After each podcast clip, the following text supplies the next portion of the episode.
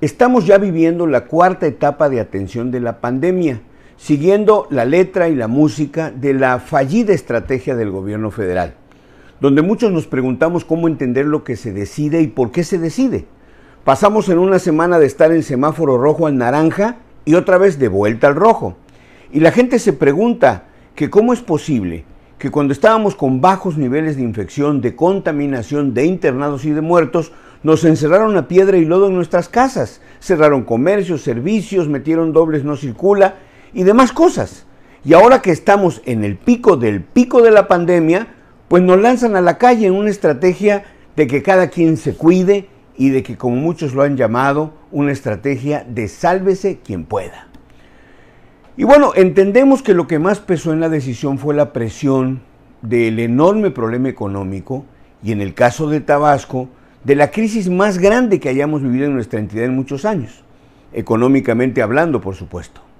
Sin embargo, también tenemos que ser muy abiertos y honestos en el tema para entender que los cuidados a partir de ahora ya son responsabilidad de nosotros, de cada quien, porque el gobierno, como ha quedado más que demostrado, ni se va a ocupar en el tema, él ya se olvidó de eso, no le va a invertir recursos para rescatar empleos, ni para preservar el funcionamiento de las empresas, ni de los empleadores pequeños, medianos, grandes, formales o informales.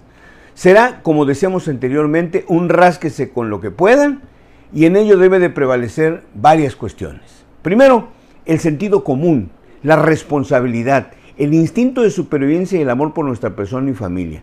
Debemos de hacer el esfuerzo de quedarnos el mayor tiempo posible en casa y si tenemos necesidad de salir, debemos de, extremar, sobre todo ahora, que las cadenas de roce y contagios serán mayores, que las cantidades de gente en las calles serán mayores, extremar lo que ya sabemos. Usar cobrebocas, si es posible mascarilla de acrílico o lentes para proteger los ojos, guantes, traer consigo gel antibacterial y en cada oportunidad que tengamos lavarnos las manos. No andarse abrazoteando ni rompiendo la sana distancia y no andar vagando, chismeando o andar paseando. Tomemos en cuenta que algunas personas no estamos de acuerdo con la reapertura sugerida, pero, pero ya nada se puede hacer. Está bien, tratemos de ser amables y respetuosos. Entendamos que algunas personas todavía planean quedarse en casa, que no querrán ir a trabajar y que no, no van a querer reunirse con nadie. Está bien. Algunos todavía tienen mucho miedo de contraer el virus y miedo de que ocurra una segunda ola. Algunos suspiran aliviados de volver a trabajar, sabiendo que posiblemente con eso van a salvar su negocio o sus casas. Está bien, hay que ser amables y respetuosos. Algunos están agradecidos de que finalmente van a poder ser sometidos a una cirugía que se pospuso cuando la pandemia. Algunos se van a alegrar aunque suene frívolo porque pues se van a ir a poder cortar el pelo o las uñas. Y está bien. El punto es que todos tienen diferentes puntos de vista, sentimientos, y eso también es bueno. Cada uno tiene una historia diferente. Si puedes quedarte en tu casa, quédate en tu casa. Pero los que no pueden, seamos amables y tolerantes y respetuosos. Ahora, atención, si necesitas salir, respeta a los demás cuando estés en público. Usa la máscara, el cubrebocas, respeta el distanciamiento, sé bien educado, cortés, no hay que juzgar a otras personas porque no estamos en su historia. Todos estamos en diferentes estados financieros y mentales. Así que recuerda ser amable y respetuoso. Trabajar por una normalidad que cuide del otro al cuidar de nosotros mismos. Y bueno, por último el tema de la política, que merecería un comentario especial aparte.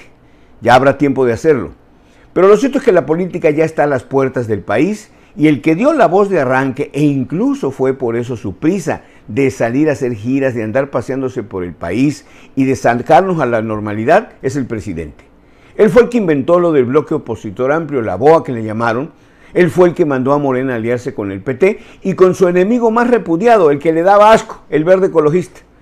El presidente sabe muy bien que no va a volver a sacar los mismos votos que la vez pasada y que no va a poder tener mayorías legislativas absolutas nacionales ni locales.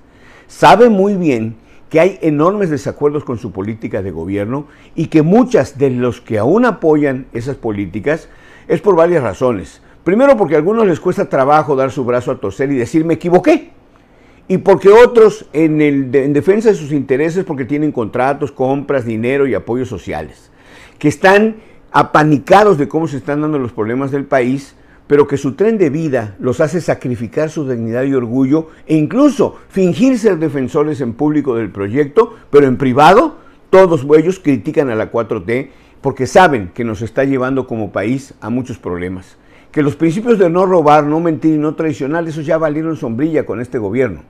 Y los demás, porque están defendiendo un gobierno porque les dan dádivas, porque les regalan dinero. Y ante el crecimiento de la oposición a Morena y López Obrador, esos apoyos, esos apoyos se verán reducidos. Pero además, cada día hay más escandalosos espectáculos de corrupción del gobierno. Lo de los contratos del hijo de Bartlett, lo de las casas de Bartlett papá, las propiedades ahora de millonarias de la Contralora, de la Federación, las compras incógnitas de las pipas contra el Huachicol, los préstamos del Banco Mundial que ya emparejaron casi a los que hizo Peña durante su gobierno, el hueco en Pemex, la quiebra de la CFE, son temas que requerirían de un presidente ocupado en eso, en gobernar y administrar el país y no en andar buscando elecciones.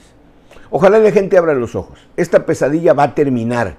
Esta zozobra tiene que cesar y solo será si los que somos oposición de Morena nos podemos aglutinar y juntarnos para de esa forma volver a postular candidatos que puedan generar pesos y contrapesos en las cámaras.